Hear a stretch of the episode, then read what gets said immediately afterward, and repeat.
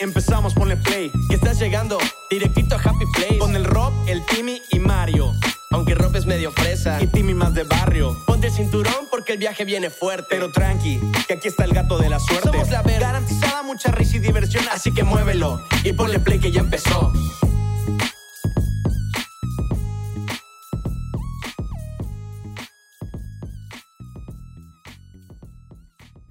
Hey, ¿qué onda? ¿Cómo están? Bienvenidos a Happy Place, el podcast que no deja de conocer estando peros. Yo soy Rob Alarcón. Y yo soy Timmy Cervera. Y el día de hoy nos acompaña un tremendo ícono de la comedia, alguien con quien esperamos que se arme mucho jijiji jajaja por acá. Con ustedes, usted no lo puede creer. No, yo tampoco lo puedo creer. Uf. Esto va a explotar de sensualidad.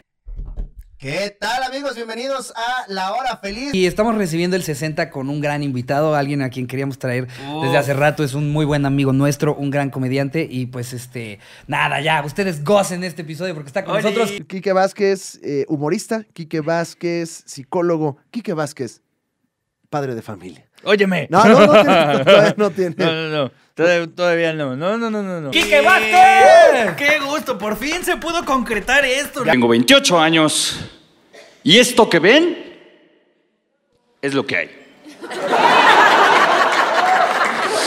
Vázquez. Hombre, ¿cómo están? Banda de Happy Place. Qué gusto estar con ustedes. Gracias por invitarme. No, emocionados, genuinamente emocionados. Mucho, mucho, mucho, la verdad. Sí, sí, dijimos como a huevo. Y cuando supimos que se armó y que se iba a armar, dijimos a huevo va a ser de nuestros episodios favoritos. Qué la neta. chingón, qué chingón. Sí, Muchas sí. gracias. Este- esta semanita de, de viaje hemos tenido el gusto de platicar por acá con, con Luiki, con Gonku.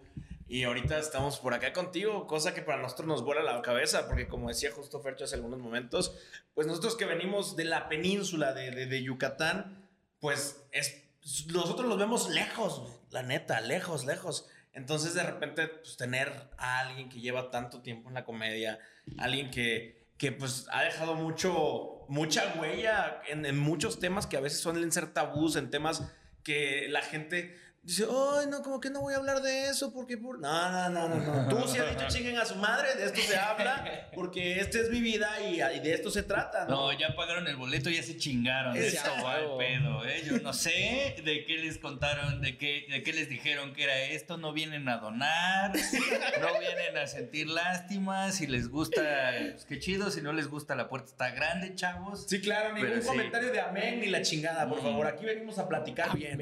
Por favor, cálmense, ¿ok?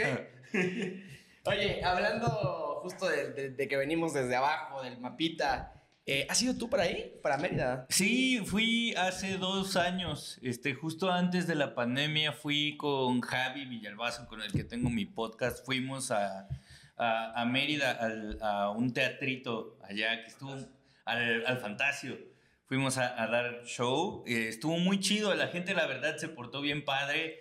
Fue la primera función de un show que estamos haciendo Javi y yo, que, que es el show del podcast, el show de Entre Roomies. Claro. fue la, la primera o el primer ejercicio para eh, ver cómo iba a ser el formato y a la gente le gustó mucho, le gustó bien eh, bastante esta dinámica de primero habla uno, luego el otro, luego los dos juntos les gustó y de ahí a nosotros nos gustó la reacción de ustedes, entonces ellos, ustedes fueron o la gente de la península fue nuestra nuestra madrina de, de, de ese bonito show, por eso me acuerdo tanto. Ah, fue, el primero. Fue el primero. Sí, manches, qué cabrón. Y eso que están, o sea, a ver, para la gente que, que, que está empezando y está haciendo podcast como nosotros, como Fercho, que ya tiene un rato igual, eh, al menos nosotros tenemos la visión de en algún momento también poder llegar a dar un show, poder a- llegar a un, a un teatro y, y la neta es que, que ustedes vayan y empiecen a implementar este tipo de cosas, comienza a abrir como este horizonte, ¿no? Nos comienza a abrir como esta, esta puertecita a, a- a que la gente se empiece a acostumbrar un poquito a esto, ¿no? Que, que tal vez es un formato que igual... eh, de repente la cotorriza es lo que hacía hace, hace un poquito de tiempo, ¿no? Prepandemia, de repente era el show del podcast.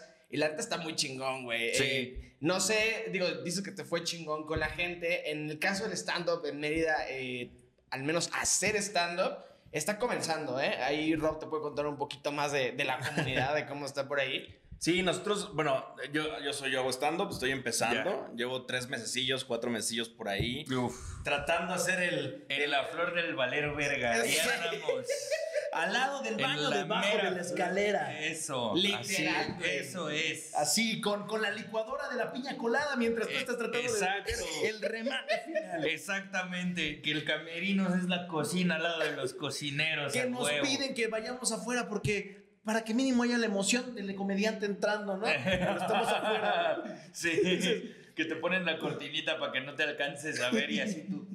Y somos, y somos 10 detrás de la cortinita, así nada más, ¿no? ¿Quién va primero, güey? Yo no quiero abrir. Qué bonito, qué Sí, bonito. La es- es- flor del valeverguismo, qué bonita ¿Tú, etapa. tú te acuerdas cuando empezaste? ¿Te acuerdas cómo fue todo ese valer verga antes de? Sí, y, y en este caso estuvo cañón porque cuando yo empecé, eh, todavía no, todavía no se conocía el stand-up comedy como tal. Yo la neta me metí por mera curiosidad y, y al principio sí era como... eh, de manera indirecta tal vez, pero era un poco pagar porque te dejaran subir al escenario. Ya, O sea, a- había ya comediantes que llevaban más ratito y pues no, no te cobraban así como págame tanto, pero sí era como un lleva tanta gente mínimo para que te subas. Sí, claro, Si no sí, llevas el consumo. Exactamente, y es como, güey, bueno, ¿Quién, no, quién o sea, porque- a ver, no? Exactamente, porque además tú ibas a que no te vieran. Sí. O sea, porque tomemos en cuenta de que no, no, a la banda no le gustaba el stand-up en ese entonces, no Sí, sabía sí. lo que era incluso, o sea, se hizo como hasta el chiste local entre la escenita de aquí de la Ciudad de México de... eh, la primera etapa del show de stand-up es explicar qué es el stand-up. ya Ok. Después de que explicaste, presentas al primero, el primero vale verga, el segundo jala la atención y ya el que cierra se lleva los aplausos. güey. Ok, o sea, tú, tú justo ibas a que no te vieran, güey. Ya- Ibas ya- a que no te pusieran atención. Ya sabías que tu rutina de, de abridor era el stand-up comedy, es esta rama de la comedia en la que tú haces como un montón. ¿Se acuerdan lo que hacía Dan Ramones? Pues era como lo que hacía así. Justo, justo, justo, justo, así, palabra tras palabra, casi, casi. Y cu- cuando te tocaba abrir era un poco eso. Y todavía me tocó, no sé si allá en Mérida esté así, porque pues entiendo que la escena del stand-up allá está como apenas Sí, levantándose. Ahí vamos, ahí vamos. Siempre me, siempre me pasaba acá que me decían, cuéntate un chiste. Puta, es que no se trata de eso, güey. Espérate. Eh, es- mira, es que los chistes que tú ves en la tele no son míos. los que te voy a contar son los míos. Entonces, eh, tenme paciencia. La gente no eres chistoso, ¿no? No me cuentes un chiste, no me cuentes tu vida, crack. No me has dejado empezar, por eso no soy chistoso. Dame chance. Primero déjate cuento, ¿no? Ajá, si te callaras, no. Ya, ya, a lo mejor. Ya, en plan, si eres cagado, güey. Güey, nomás estaba mamando, güey. La broma, sí me gustó. A ver, súbete tú, súbete tu tú. madre. Güey, No, ¿no? no, no, era broma, güey. No, sí, sí, al principio sí era bien así. Y, y súmenle que ahorita ya al menos eh, por todos lados, al menos en la República, ya la mayoría tiene una idea de qué es el stand-up comedy porque afortunadamente ya hay exponentes que lo han llevado a todos lados. Sí, o sea, sí, están los de la Cotorriza, está Carlos Vallarta, está Tú. Franco. Ah, no, yo no sé, yo no he girado por toda la República No, pero a ver, todavía. pero también son personalidades que nosotros vemos y que han abierto un caminito. Claro. O sea, de las diferentes lo, lo bonito del stand-up, que vaya, es el mismo proceso que sucede en Estados Unidos, ¿no? Que, ok, sí hago comedia, pero también hago shows de, de- de talk shows, ¿no? También Mm. tengo un programa aquí, un programa allá. TikTok ahora, ¿no? Sí. Eh, también estuvo, por ejemplo, Carla Camacho hace poquito y algunas amistades reaccionaron a la historia de me encantan sus TikToks. Y es como, güey, o sea, está bien que la conozcas por TikTok, pero también hace más. Entonces, personalidades como, como tú también, pues, güey, lo- los conocemos porque los vemos en los programas, porque sabemos que hay una risa por allá que provocan. Y eso está chingón, que han abierto el camino. Sí, sí, y, y justo cuando empezaba todavía no estaba todo esto.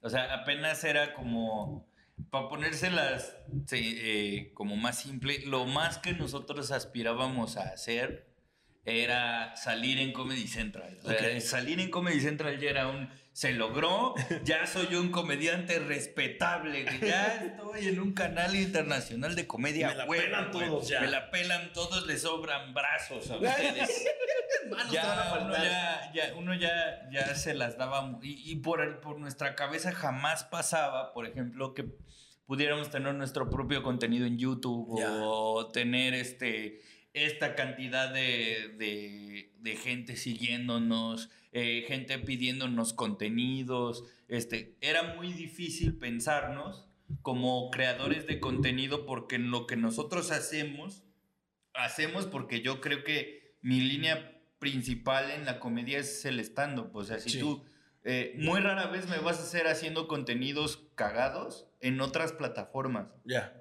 Porque a mí personalmente me gusta reservar los chistes para el escenario. ¿Consideras que se desgastan luego en algún programa? Ajá, se desgastan o el formato es muy distinto. Ya. O sea, no, no es lo mismo pensar en un show de stand-up en donde los chistes los tienes que construir tú y rematar tú.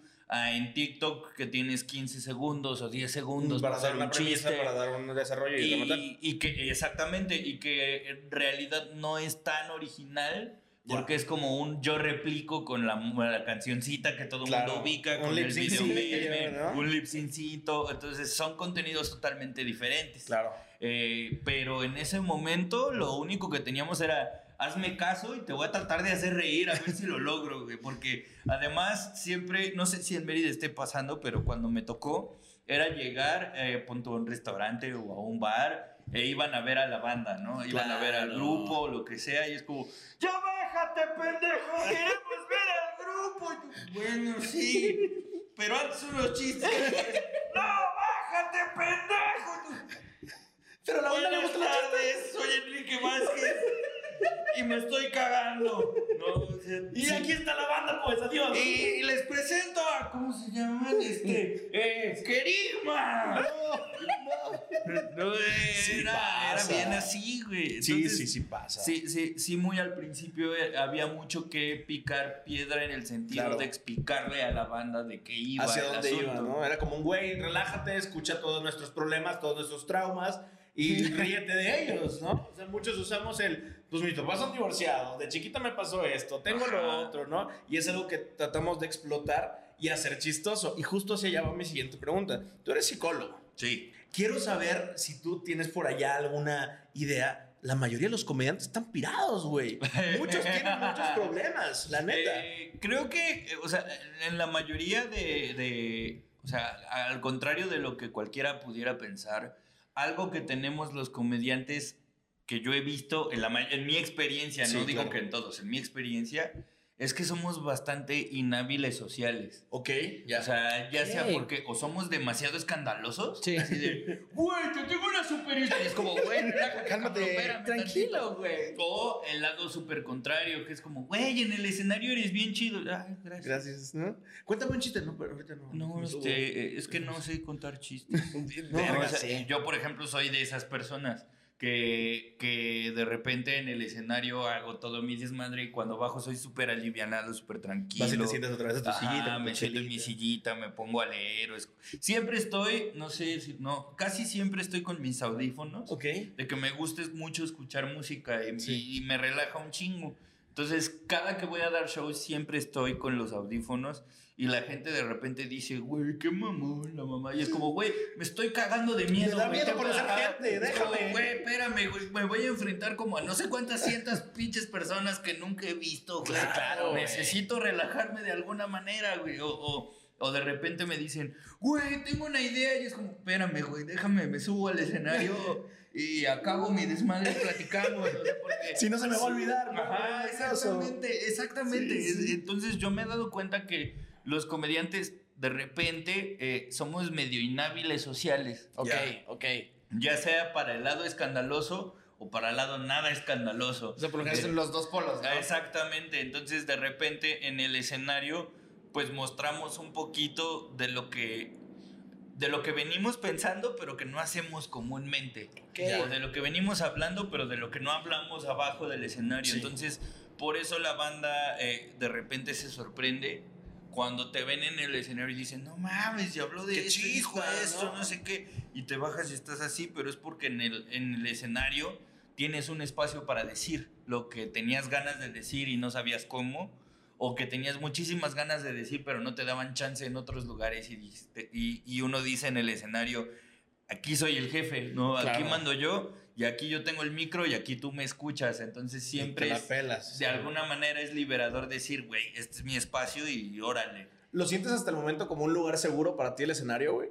El escenario sí, Sí. Un- y además de un lugar seguro, creo que un patio de juegos también. porque me atrevo mucho como a jugar con ideas que a lo mejor abajo del escenario no podría decir o no podría pensar, pero arriba justo como estoy con el micrófono y, y, pues a ver, interrúmpeme. Sí. Si te- ya yo también me doy la libertad de hablar de ciertas cosas, de pensar ciertas cosas, de decir ciertas cosas, entonces creo que además de un lugar seguro es como un campo de, juegos en donde me atrevo a, a- a llevar una idea hasta el último. Ya. Entonces me, me gusta, me gusta mucho estar en el escenario. De repente es algo normal, ¿no? O sea, el, el hecho, bueno, ahorita que dices esto, ¿no? De que te gusta escuchar música antes de... Hay, creo que cada quien lidia de diferente manera como con estos nervios, ¿no? El, creo que el caso más claro y, y más notorio y el que todo el mundo conoce es el de Vallarta, ¿no? Que Vallarta prácticamente utiliza los, los anteojos porque de repente sentía este como...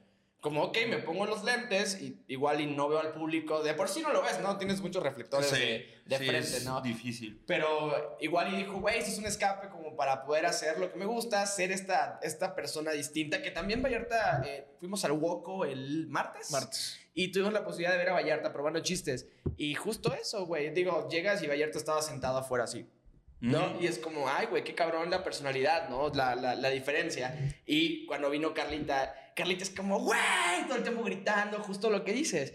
Eh, acabas de, de decir justo que, que estos contenidos y todo esto que se empezó a hacer sirvió como tal vez un puente de despegue también para ustedes. Sí. Eh, ¿Quién consideras o cómo consideras que esto comenzó a pasar? O sea, ¿quién dijo, güey, y si hacemos un video, güey, y subimos esto? O sea, ¿cómo, cómo pasó? ¿Cómo empezó a pasar eso, güey? Como, como que fue algo muy, eh, muy natural. O sea, antes de la pandemia ya había algunos comediantes y algunas comediantes que, que habían abierto espacios, eh, más que para como estar vigentes, ¿Ok? como un espacio para tratar de crear nuevos chistes. Ok. O, o tener un espacio en donde fuera del escenario y fuera de la talacha, que la talacha de escribir comedia es, es cansado. O sea, y es un proceso, bueno, desde mi punto de vista, bastante aburrido. Sí. Porque es como, tengo esta idea y tengo esta premisa y este remate, puta, este remate no sirvió, voy a hacer otro. Es un proceso muy aburrido. Y aparte Eh, queda la verga que estás aburrido mientras tratas de hacer algo chistoso. ¿no? Exactamente, o sea, de- por eso se dice que hacer comedia es cosa seria, porque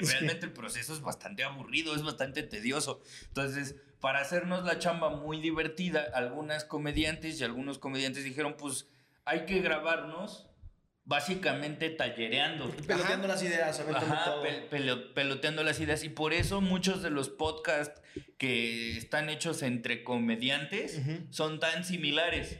Porque se crearon con la misma idea de Ok, yo tengo probar. una idea, vamos a, vamos a pimponear. Y Y, entonces salió. la idea lo más que se Eh, pueda. Exactamente, entonces salió la cotorriza, salió eh, Shishis para la banda, que en este entonces eh, salió el Super Show Está Genial, Sí, que son no. podcasts que ya llevan un chorro de tiempo, Sí. pero que empezaron antes de pandemia con la premisa de, pues vamos a grabarnos, ¿qué pasaría si nos grabamos pimponeando ideas?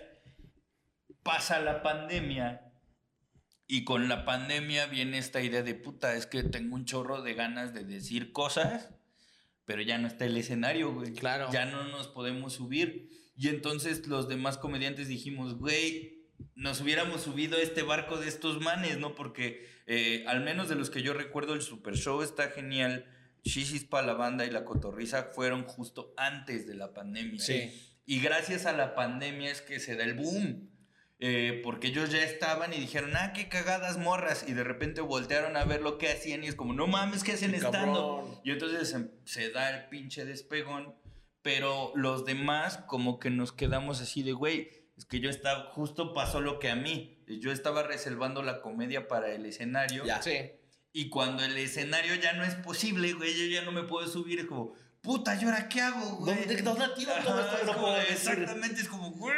Eh, y entonces empezó a pasar, al menos en mi caso, que teníamos la idea, Javi y yo, de hacer nuestro podcast entre roomies, eh, pero no teníamos los fierros, güey, no teníamos con qué hacerlos, Claro. güey, no teníamos la cámara, los micros, no teníamos nada. Y era como, güey, la idea no era como pimponear tanto ideas de chistes, la idea era como un, güey, es que tengo muchas cosas que decir y allá afuera hay gente que quiere escucharlas o, hay- Sí. o, o- o al- aunque no la haya, quiero...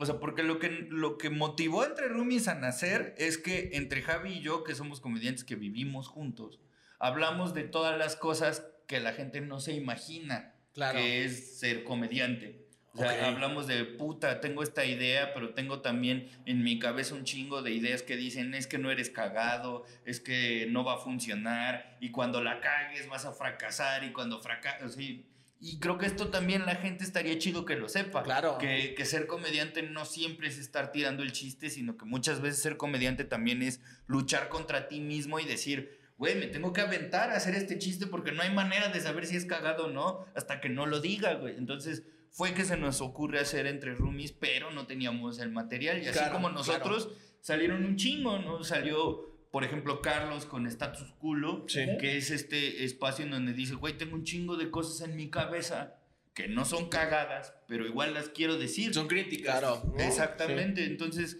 la pandemia como que fue el pretexto perfecto para los comediantes de hablar de todas estas cosas que teníamos atoradas y que no había espacio para decir que no fueran esas. Entonces, creo que la pandemia fue un catalizador para que los comediantes entendiéramos que no solo el escenario es nuestro espacio de trabajo, sino que en todos lados hay espacios de trabajo. Claro. Y en mi caso particular, soy psicólogo y soy comediante y a las dos me dedico. Ok. Entonces, eh, cuando, cuando sucede la pandemia, por ejemplo, Shishis para la banda, Ana Julia y Patti me dicen, güey, te queremos invitar a hablar sobre la discapacidad. Ok. O sea, es el capítulo en el que vas a estar, nos gustaría, tienes pedos.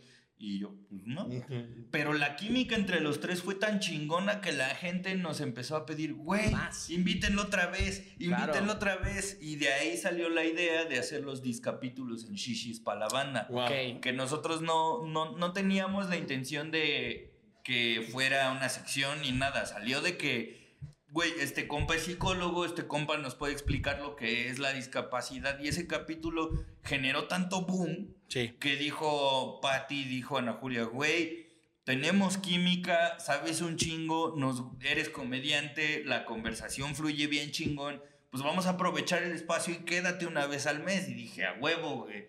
Y, y fue un poco la mezcla de las dos cosas. Chisis para la banda es para mí la mezcla de las dos cosas, porque te hablo de manera muy cagada cosas que quiero decir. Claro. Entonces es como la fusión de, del cómo surge esto. Y de ahí, como que me fueron invitando a un chorro de lugares porque les gustó el desmadre de que traigo. Y entonces ya me invitan a escupir en el tiempo, me invitan a otros podcasts, Sí, está sí. el mismo entre roomies. Entonces fue un poco la pandemia el pretexto para dar como cabida a nuevas formas y a otros espacios. Y a nivel de comediante, ¿cómo te ha ayudado? Y ahora sí, ¿y cómo te siento? ¿Cómo te sentir eso? ¿No? Empiezo. No, este. se pone así. No, no, otra vez. No, no papá, no. Suéltame, tío. No, a, a- a nivel, a nivel de comediante, ¿cómo te ha apoyado el tener todos estos espacios de catarsis? Porque al final también son catarsis, son lugares donde tú es un botadero de ideas, güey. Claro, creo que ha servido de mucho porque, fíjate, fue, fue la evidencia de que eh, a veces eh, no estar cagado también está bien. Eh, Sí. Porque yo en estos espacios, en shishis, en escupir en el tiempo, cuando me han invitado otros, otros compas así, los de Coquito en Qué Rico, y Alex. así, cuando Alex, Alex Fernández, con el Super Show, cuando me Sí. han invitado así, creo que me ha ayudado mucho a que la gente me voltee a ver y que me voltee a ver con la curiosidad de decir, güey, si este carnal en este espacio dijo esto y me gustó, güey, ¿qué hace? O sea, ¿qué hace este güey? Porque le hablan como si fuera un compa comediante, güey, pero es comediante y además habla de un chorro de cosas Claro. que yo no esperaba oír. Entonces, como que estos espacios han servido para tener el foco eh, que creo que necesitaba por un lado y por otro también demostrarle a la gente un poco de cómo me gusta hacer comedia. Sí. Si de, vamos a hacer comedia de estos temas que pueden ser tabú para algunos, que pueden no serlo para otras personas, pero se hace, ahora sí que tengo mi anuncio de se hace comedia de esto. Sí, Ah, sí. Entonces creo que estos espacios me han servido a que me volteen a ver Claro. Y animarme yo a tocar otros temas también. O sea, me ha ayudado a la creatividad de decir, eh, no todo la comedia es sobre esto, también se pueden hablar de todas estas cosas. Entonces creo que ha sido beneficioso por, por, por ambos lados. Muy bien. Oye, no queremos cortar, nos encantaría como decir algo sobre esto, pero se nos está acabando el, el tiempo para el primer corte. Así que vamos a un pequeño corte comercial y regresamos en un segundito.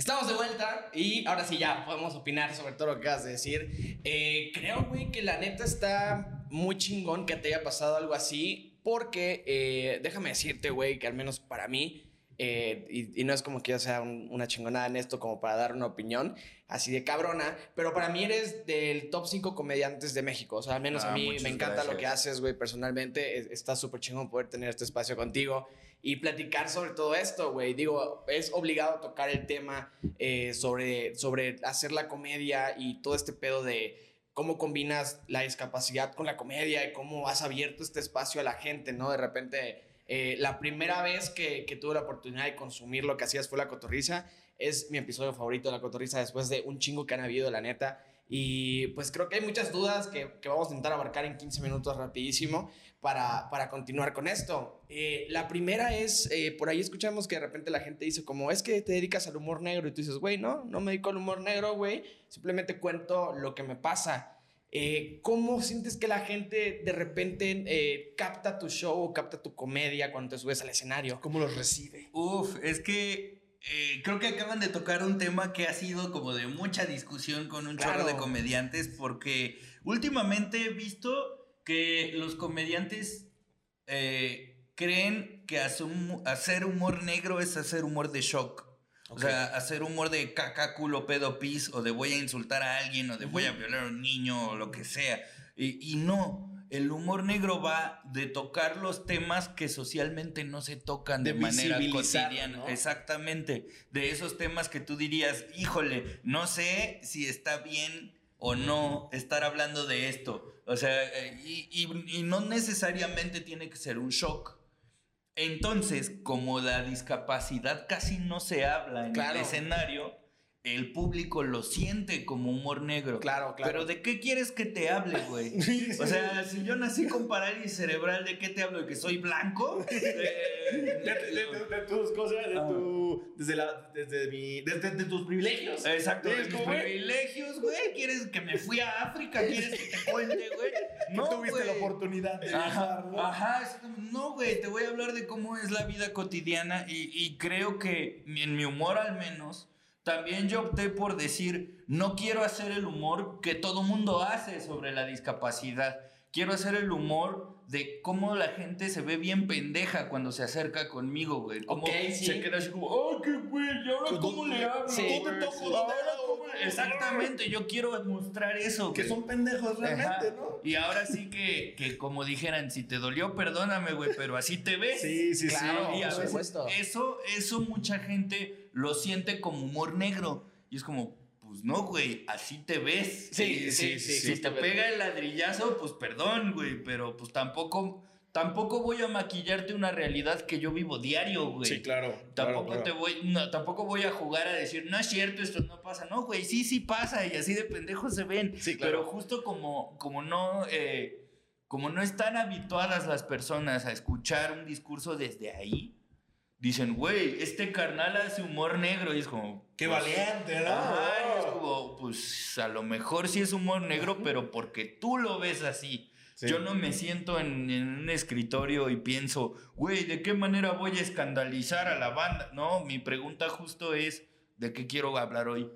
Y pues irremediablemente voy a tener que hablar de cómo la gente me ve Claro. eh, al respecto de este tema. Entonces, la gente lo piensa como humor negro, pero porque no, no están acostumbradas a, a pensar en estos temas, poniéndole la discapacidad como variable o poniendo el tema de la discapacidad en la mesa. Entonces, eh, justo el, el público es el que cataloga mi humor, pero yo voluntariamente no me siento a pensar, voy a hacer humor negro de esto. Es como, pues no, voy a hablarte de lo que Sí. vivo. Sí, y- sí. Y tan tan, ¿no? Muchos de los estandoperos agarran sus, sus vivencias y las hacen un beat. Muchos dicen, ok, a mí me pasaba esto, esto y esto, y es lo que provoca que hoy te pueda decir que mi intento fallido de hacer una, de hacer un casting para un show de, de música, en mi caso, Ajá. es ahora lo que da algo que te va a dar risa, ¿no? Claro. Y es lo que tú haces, güey. Claro. Realmente tu día a día, la gente que a veces te ayuda, cuando tú a veces no necesitas la ayuda, la gente Ajá. que te dice, ay, ven, vamos, vamos. Y digo, tú, güey, espérate, güey, estoy Sí. chupando, dame chance, ¿no? y de hecho, de hecho ¿Dónde me tengo, llevas, Estoy bien pedo, güey, aguanta. No tiene nada que ver. de hecho tengo, tengo anécdotas que, que todavía no he sabido cómo darles la vuelta para que sean chistosas, pero cuando me pasaron, me, se me hicieron muy chistosas, porque me acuerdo, saludos a Carlitos, un día eh, eh, Carlitos de Vallarta me invitó a abrirle un show. Ok. en, en, creo que Hidalgo, ajá, en Hidalgo. Entonces se acercan en el restaurante y me dicen, no, ¿qué va a querer de comer? Y ya les, les digo lo que quiere de comer, Carlos les dice lo que quiere de comer, ¿qué va a querer tomar? Y Carlos, no, pues me traes tal cerveza, ¿y qué vas a querer? Y de repente Carlos voltea y me dice, carnalito, este, sí puedes tomar, güey. Y yo, antes, antes de contestar sí o no, le digo, ¿por qué la pregunta, mano? Y Uy, dice, para ponerlo todavía más Exactamente, güey. sí. Qué cabrón que haces ese tipo de cosas. Claro, güey. Y me dice, ¿por qué la pregunta? Y me dice, no, pues es que con lo de la parálisis, mano, no sé si estés tomando algún medicamento que se cruce y genere un cortocircuito y, y te deje peor. y le digo, o me enderece. Y me dice, Claro, güey. Y me dice, no, no, no, o sea, honestamente, nomás pregunto por saber. Y el digo, "No, mesero no, todo no, incómodo, seguro, güey. Ajá, no, y el mesero de seguro es como, güey, no lo había pensado.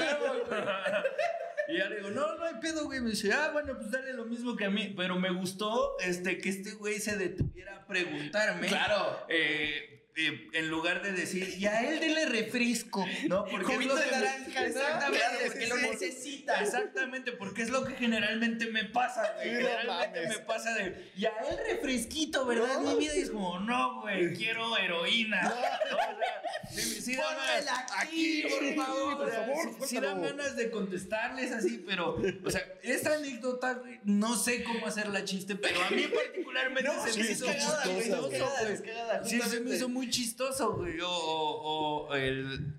a- antes tenía un, un chiste que lo voy a retomar, fíjate, en donde hablaba de que sí, me caga pasar por las iglesias. Ok. Me molesta pasar por las iglesias.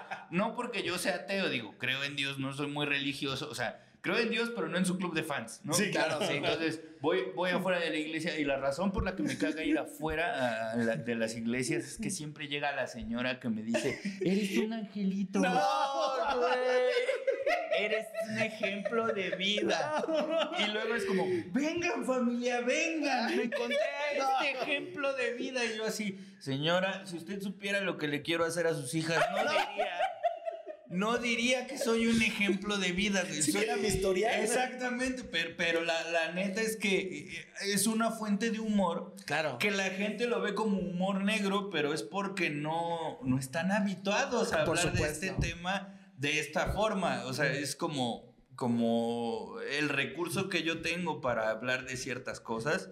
Y, y- y, pues de ahí sale que, o de ahí dicen que yo hago humor negro, pero pues perdón por hacer humor escandaloso para sus prístinos oídos. Perdón, maldito evangelista. Yo, yo supongo que de por sí no estamos acostumbrados, ¿no? O sea, a ver, hay un chingo de cosas en México a la que no estamos acostumbrados y definitivamente una de ellas es a, es a tocar temas de que a lo mejor son muy poco comunes en nuestra familia o en nuestro círculo social, ¿no? O sea, la verdad es que no es tan sencillo. Y, y yo te quería preguntar algo porque tenía mucho la duda de esto, güey. Eh, si un comediante en algún punto toca el tema sin tener la discapacidad, ¿tú consideras que en ese momento algo malo está sucediendo o en su caso que en ese momento él sí lo está convirtiendo en humor negro? Eh, yo diría que primero tiene que ser chistoso. Por supuesto. Porque hay muchos comediantes que se escudan en la pregunta de ¿Les gusta el humor negro? Para decir cualquier sí, claro, por supuesto, Eh, güey. porque pues para escribir comedia pues hay, hay, hay formas, Claro, hay cosas. O sea, claro, tiene que hacer reír. Si hace reír es un chiste, si no hace reír nomás es una Eres un- mamada. nada más eres un pendejo Ajá, diciendo cosas. Exactamente. Pero ahí el punto es, no es el tema que agarras para, para hacer comedia, es cómo lo usas para hacer comedia. Lo que determina si es una cosa o la otra. Porque no es lo mismo hacer un chiste sobre discapacidad donde te mofas de, un, eh, de una persona con discapacidad a cuando agarras a una persona con discapacidad para emitir tu opinión acerca de un tema. Y lo que muchas veces hace la mayoría de las personas es burlarse de la persona con discapacidad. Y antes yo tenía mucha tolerancia, güey. Antes yo decía, bueno, están haciendo sus... pi-". Ahora no. Ahora sí me vale verga, güey.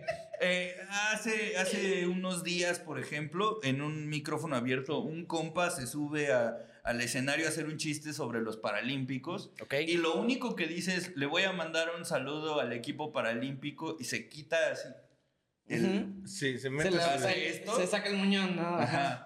Y ya, ahí acabó el chiste, güey. Ajá. Entonces yo me subo al escenario, cuento un chiste, hago reír y lo que digo es, este open mic se acaba de parecer eh, a la diferencia entre los paralímpicos y los olímpicos. Ok, güey. ok. Se subió un pendejo a tratar de hacer lo mismo que un discapacitado hace cuatro veces mejor. Ah, Sí, huevo. güey. Es, es un poco... eh, no es el qué usas, es Sí. cómo lo usas Claro. para Sí, hacer sí, un sí. chiste. Entonces, básicamente el público puede reaccionar ante este chiste que, que hizo mi compa, pero también corres mucho el riesgo de quedar como un pendejo. Claro. Y cuando quedes como un pendejo, adivina que no vas a dar risa. Claro, güey. güey. Ya vas a dar la Sí, "Ah, dejas güey, vas- eso, exactamente. güey. Sí, sí. Entonces, por eso es más bien el cómo. Ok. No es el qué. O sea, eh, el, el humor no tiene ningún límite. El único límite que tiene el humor es la risa del público. Ese es el único límite. güey. Por regla tiene que ser más chistoso que de lo que te estás burlando. Exactamente. Lo que tienes que decir tiene que ser más chistoso que culero, más chistoso que oscuro, más chistoso que doloroso, más chistoso que sexual,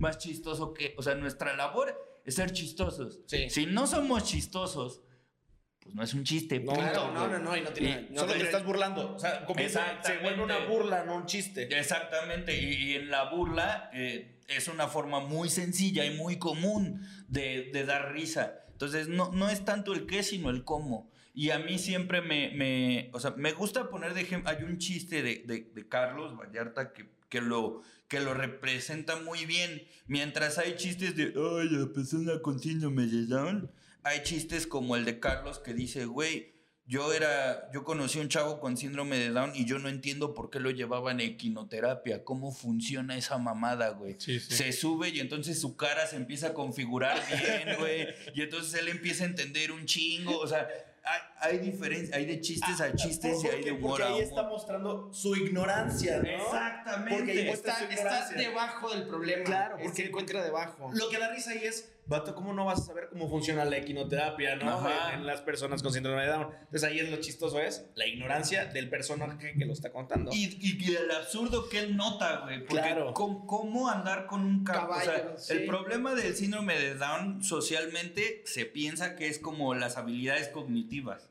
¿Cómo andar en un caballo te va a ayudar a tener habilidades cognitivas? ¿Cómo vergas, güey? Claro. Es, es el absurdo que trata de... güey. Exactamente, güey. ¿Cómo, güey? En un O sea, galope. Exactamente, en un galope ya sé despejar este álgebra, güey. a la verga.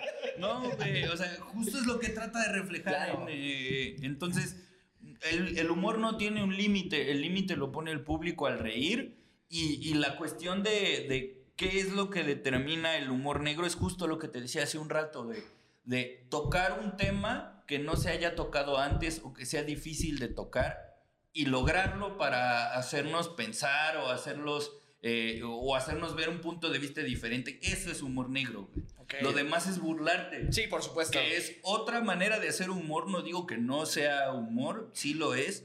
Pero es un humor muy común al que, al que tu compa podría llegar. Sí, claro. Y el, y el comediante profesional eres tú. Claro. El que- en donde sí. se tiene que notar la diferencia de yo soy profesional y tú un güey que piensa chistes. Claro. Es ahí, güey. Es en la pluma. Es, es- en es- el cómo.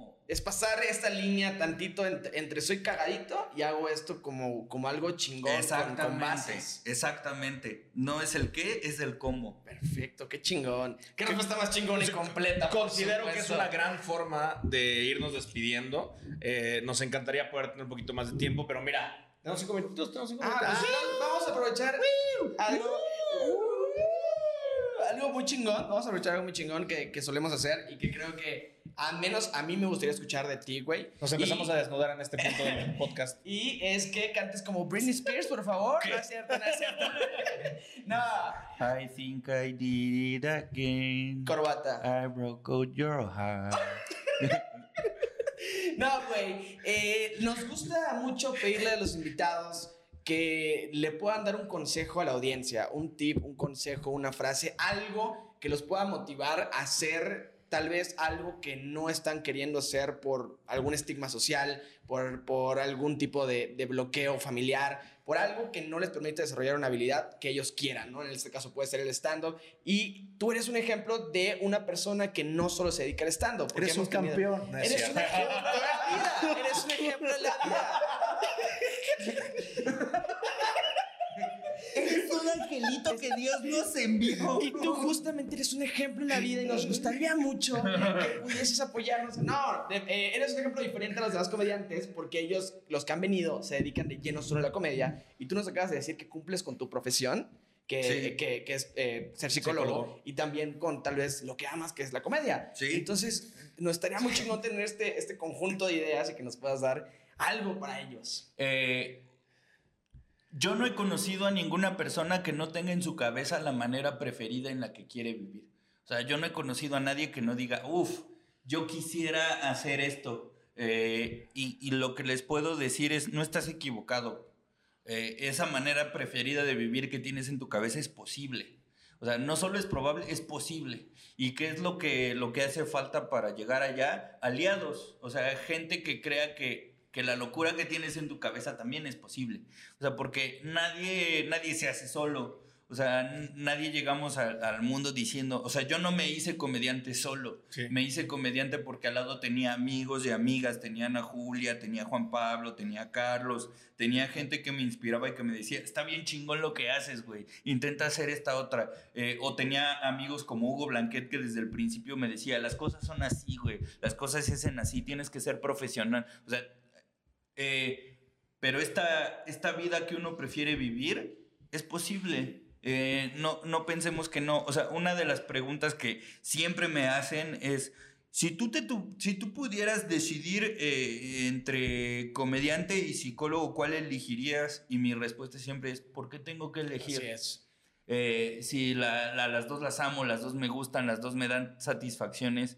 Y siempre reconocer que, que es, esto que tengo en mi cabeza es posible, eh, te va a ayudar a encontrar la manera. O sea, cuando uno, eh, decía mi mamá, el interés tiene pies. Sí. Entonces, para las cosas que te interesan, uno se mueve, uno ve con quién, o sea, un- no- lo importante no es saber todo, es también tener el teléfono de los que saben más. Claro. Entonces, siempre tener de compas a, a gente que te pueden orientar, que te pueden motivar, o inclusive eh, el di- un día de, güey, me puedo subir a tu show, cámara, va. O sea, hacerte de aliados que creen que la locura que tienes en tu cabeza es posible, es, es creo que, es creo que primordial. Eh, es muy, es muy lindo cansarse cumpliendo tu sueño a cansarse sin saber a dónde vas.